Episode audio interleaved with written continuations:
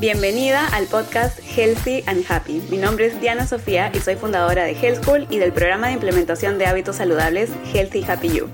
Mi misión es ayudar a todas las personas que pueda a implementar hábitos de alimentación, de estilo de vida y de autocuidado que sean sostenibles en el tiempo y desde un lugar de cariño y compasión hacia nosotras mismas. ¿Y para qué? Para llevar una vida más feliz, para lograr todos nuestros sueños y para gozarnos esta vida que solo nos han dado una.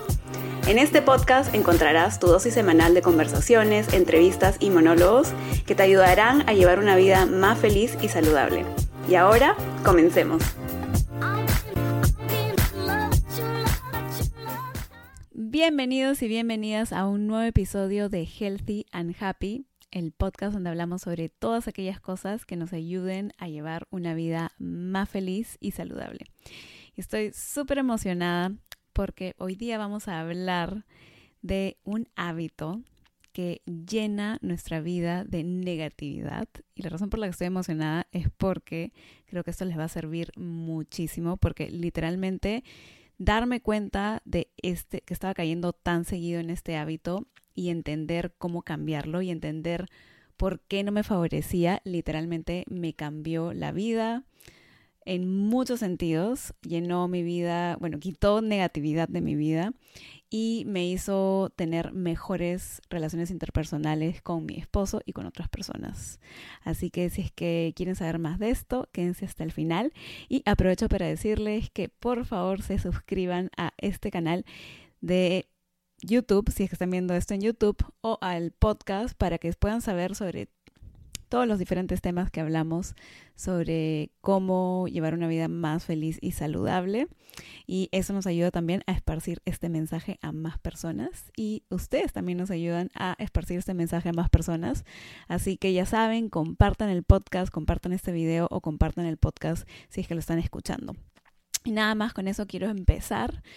Y lo primero es contarles cuál es ese bendito hábito que llena nuestra vida de negatividad y eso es quejarnos.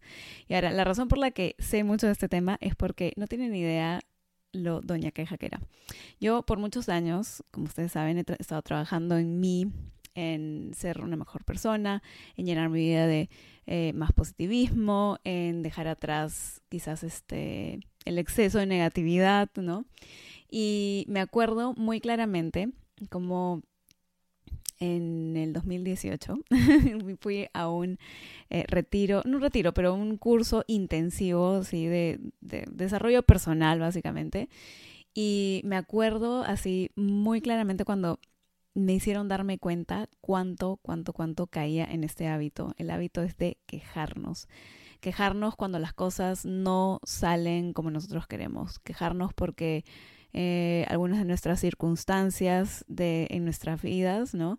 No nos encantan porque nuestro jefe es así basá, porque no sé quién te cerró en la, en la calle, porque el tráfico, porque la economía, porque la política, porque mi esposo, porque mi amiga, porque no sé qué. En fin, podemos quejarnos, o sea, si realmente nos enfocamos en eso, o sea, podemos, y lo hacemos, o sea, y lamentablemente caemos en la inconsciencia de, de este hábito, realmente podemos quejarnos de todo. Y eso era un poco lo que me había pasado. Si bien mi vida en general y yo en general una persona positiva, veía las cosas de manera positiva, en algunos momentos de mi vida, especialmente con temas de trabajo, eh, la verdad es que, o sea, no podía más con las quejas. En verdad, llegaba a mi casa y literalmente lo único que quería hacer era ir a contarle a mi esposo que mi jefe hizo esto y que no sé quién hizo no sé cuántos y que no sé qué y que es el colmo y que no sé qué y no sé, o sea, así una y otra y otra y otra vez.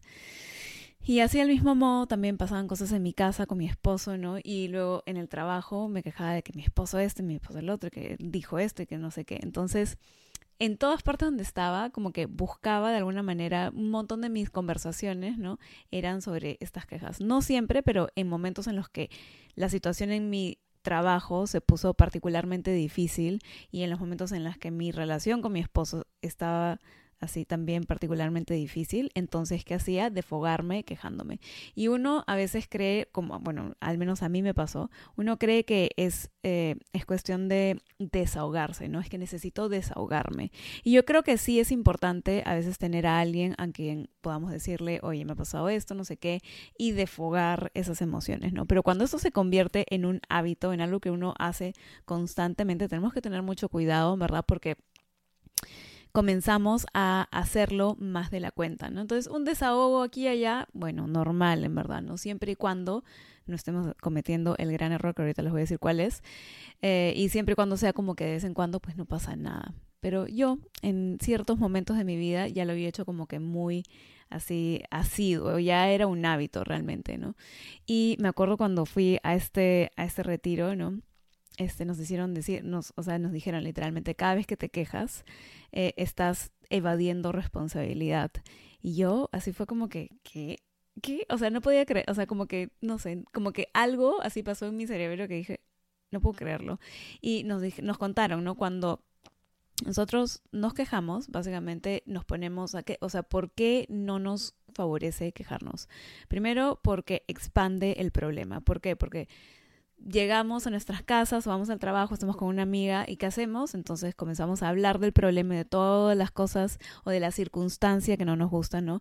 Y repetimos una y otra vez por qué no, por qué no nos gusta, por qué esto y por qué tiene que ser así. Estamos en un constante en una constante resistencia hacia lo que sea que estamos viviendo, sea, cual, sea, cual sea que sea la circunstancia, ¿no? Entonces llena nuestra vida de negatividad, nos hace sentir mal, nos pone en el papel de la víctima, como que esto nos está pasando a nosotros y no hay nada que podamos hacer.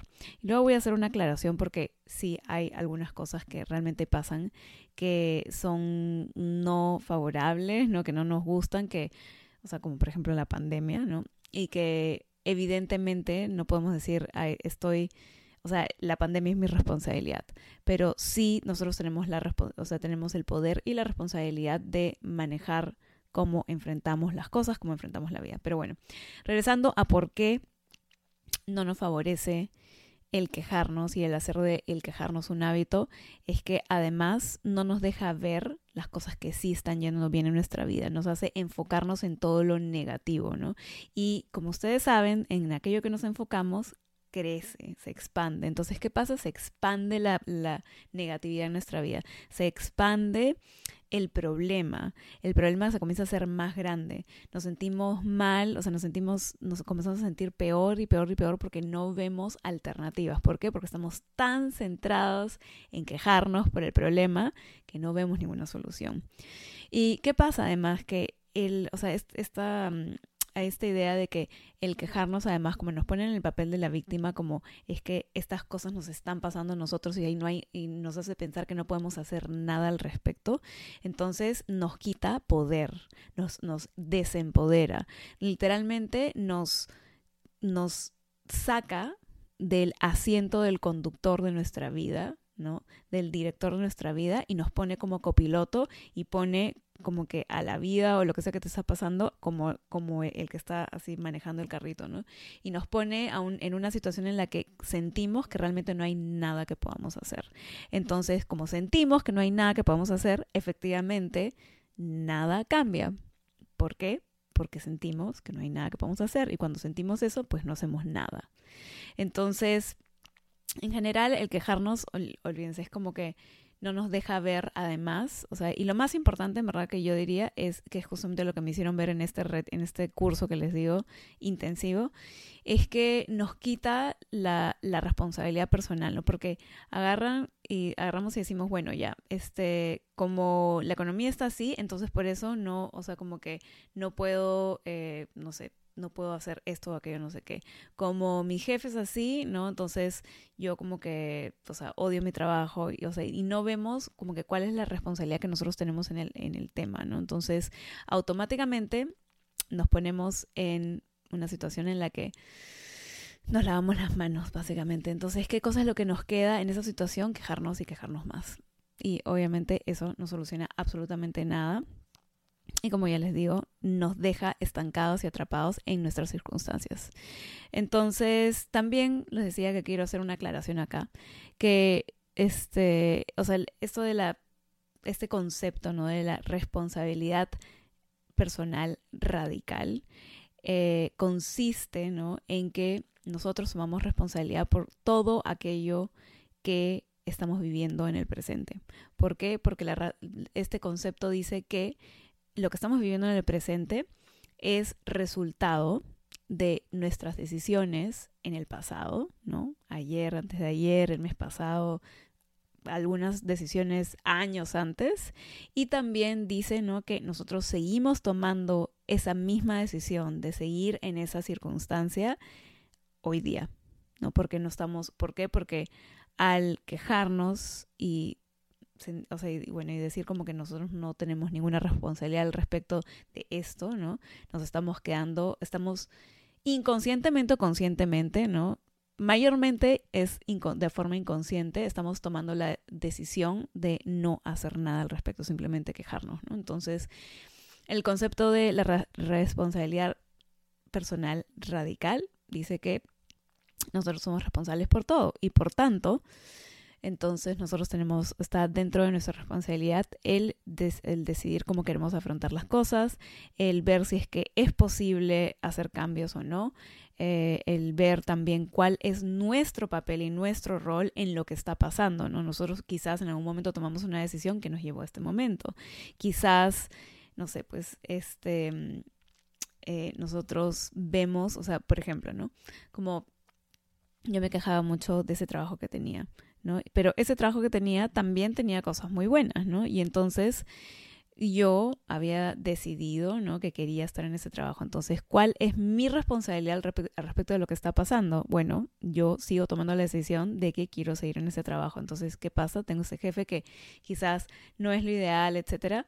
Bueno, normal, en verdad. Entonces, acepto que es así y veo cuál es la mejor forma de lidiar con él, pero el el optar por no ver ¿no? mi responsabilidad en este tema y ponerme en el papel de la víctima como que, ay, este jefe que me ha puesto no sé qué, a mí también me va a hacer actuar de una manera diferente en el trabajo.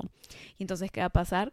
Que yo también voy a quizás hacer las cosas peor de lo que, de lo que mm, uno espera, ¿no? Entonces, o de lo que se espera y entonces mi actitud, ¿no? Porque he estado quejándome tanto, mi actitud contra, hacia mi jefe no va a ser la mejor posible. Entonces eso también puede hacer que, mis, que efectivamente mi relación personal con este jefe sea peor, ¿no? Si por el contrario yo tomo responsabilidad sobre mi parte en el asunto y considero que una relación siempre es... Eh, como un, o sea, como que va, o sea, tiene dos partes, ¿no? Yo me acuerdo muy claramente que cuando me di cuenta de eso, eh, y decidí yo desde mi perspectiva, desde mi, punto de vista, comenzar a cambiar esa visión, ¿no? Como que ya, me voy a dejar de quejar por esto, ¿no? Y voy a observar, ¿no? ¿Qué cosa es lo que puedo hacer para que mi relación con mi jefe mejore? Y no les, no, o sea, el momento en el que decidí hacer eso, no tienen ni idea, o sea, la, todo cambió 360 grados, en verdad mi jefe comenzó a amarme. y no que antes me odiara ni nada por el estilo, sino que él tenía como que ciertas cosas, ¿no? Que, que eran, o sea, que a mí no me gustaban. Pero me comenzó a tratar increíblemente bien, o sea, mucho mejor que antes, pero también era porque yo no tenía esa actitud tan negativa. Entonces, también hay que ver como que cuál es nuestra responsabilidad en cómo estamos viviendo las cosas. Eso es muy importante. Y el quejarnos no nos hace dar cuenta de ese tipo de cosas, cuál es mi rol y mi papel en lo que estoy viviendo, ¿no? Entonces, ¿qué podemos hacer? O sea, ¿cómo podemos hacer un cambio de hábito, del hábito de quejarnos? Número uno, como en todo hábito, ¿no? Lo más importante es tomar conciencia, tomar conciencia y darnos cuenta en el momento en, el que nos estamos quejando. Así que van a tener que prenderlas así como que su radar de quejas, ¿no? Y comenzar a, a ver, ok, ya me comencé a quejar, entonces eso quiere decir que estoy evadiendo algún tipo de responsabilidad. ¿Qué responsabilidad estoy, estoy evadiendo? Entonces es el paso número dos, ¿no? Como que pregúntate, ¿cuál es tu rol en lo que estás viviendo? ¿Cómo es que tus decisiones te han llevado a ese momento específico? Eh, y también pregúntate, pregúntate, ¿no? ¿Puedes hacer algo para cambiar la situación, puedes cambiar tu actitud hacia la persona que sea, la situación que sea, para sobrellevar la situación. Quizás a veces nos damos cuenta que no podemos hacer cambios inmediatamente, ¿no? Pero podemos hacer un plan de acción de aquí a dos meses, tres meses, seis meses o como sea, ¿no? Eh, por ejemplo, una chica con la que estuvimos trabajando este, en un grupo de coaching, no se dio cuenta que, o sea, que su trabajo era extremadamente estresante y ella quería priorizar su salud y, o sea, se había, se había dado cuenta que realmente no podía seguir así. Entonces, claro, si es que ella seguía como que, o sea, que mi trabajo es horrible, que no sé qué, que era un poco lo que estaba, pues no podía ver, o sea, las, alternativas, ¿no?